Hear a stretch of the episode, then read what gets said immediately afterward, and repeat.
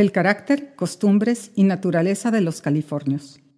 Por regla general puede decirse de los californios que son tontos, torpes, toscos, sucios, insolentes, ingratos, mentirosos, pillos, perezosos en extremo, grandes habladores y en cuanto a su inteligencia y actividades, como quien dice, niños hasta la tumba que son gente desorientada, desprevenida, irreflexiva e irresponsable, gente que para nada puede dominarse y que en todo siguen sus instintos naturales igual a las bestias.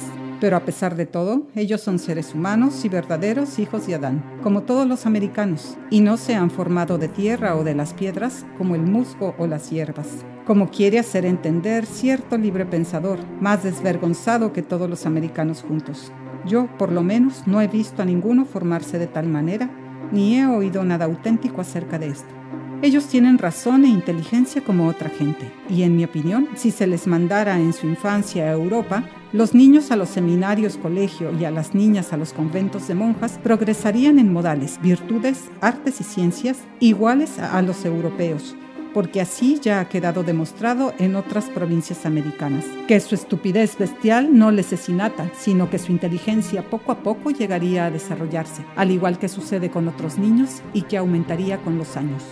He conocido algunos entre ellos que aprendieron un oficio en poco tiempo y hasta observando simplemente el trabajo de los artesanos. Pero también hubo otros que me parecieron, después de 12 años y más años, mucho más irracionales que cuando los conocí al principio de mi presencia en su país. Por consiguiente, han recibido de Dios y la naturaleza sus dones y talentos, solo que estos, por falta de ejercicio, quedan enmohecidos y se enmuecen cada día más. Tal vez contribuya a este hecho, además de su modo bestial de vivir, el que desde que nacen llevan la cabeza siempre descubierta, no solo durante el frío de las noches, sino también bajo el bárbaro calor del día. Por eso es más que cierto que son muy torpes, groseros y de una inteligencia muy lenta, y que cuesta gran trabajo, mucho tiempo y más paciencia inculcarles la doctrina cristiana que puede uno pronunciar ante ellos doce y más veces unas cuantas palabras sin que sean capaces de reproducirlas o repetirlas.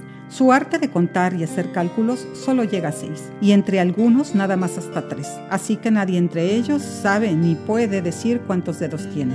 La causa de esto estriba en el hecho de que no poseen nada que valga la pena de contar. Les importa bien poco que el año tenga seis o doce meses, o el mes tres o treinta días, porque entre ellos siempre es día de fiesta o San Lunes. Tampoco les importa que tengan un niño o ninguno, o dos o doce, porque doce ni les cuestan más ni les originan más trabajo que dos, y porque la herencia que corresponde a cada hijo no disminuye en lo más mínimo por lo numeroso de los hermanos, y así sucesivamente con todas las cosas. Los californios podrían mejorar su suerte mucho si quisieran ser un poco más activos y laboriosos, porque hay lugares donde podrían sembrar unos puñados de maíz, algunas calabazas y un poco de algodón. También podrían tener sus pequeños rebaños de chivos u ovejas y hasta ganado mayor. Con la piel de venado, que saben muy bien preparar, podrían hacer jubones y abrigos.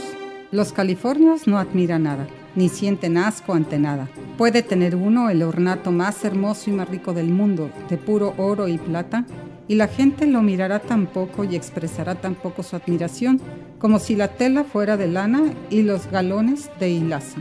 Mucho más que los trabajos más finos de Milán o de Lyon, les gusta admirar un pedazo de carne. Por eso dijo aquel canadiense cuando estuvo de regreso de la vieja Francia a la nueva, que lo que más le había gustado en París habían sido las carnicerías.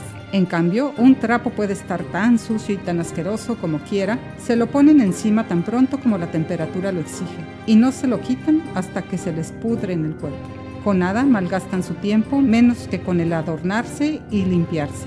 Un limpia chimenea se encontraría muchas veces en su pecho, espalda, manos y cara suficiente mugre para abonar medio acre de remolacha. Agarran cualquier inmundicia sin demostrar asco y como si fuesen rosas. Con las manos matan las arañas o echan a un lado a un sapo que les brinca encima. La lengua de Sor Juana, saberes y sabores.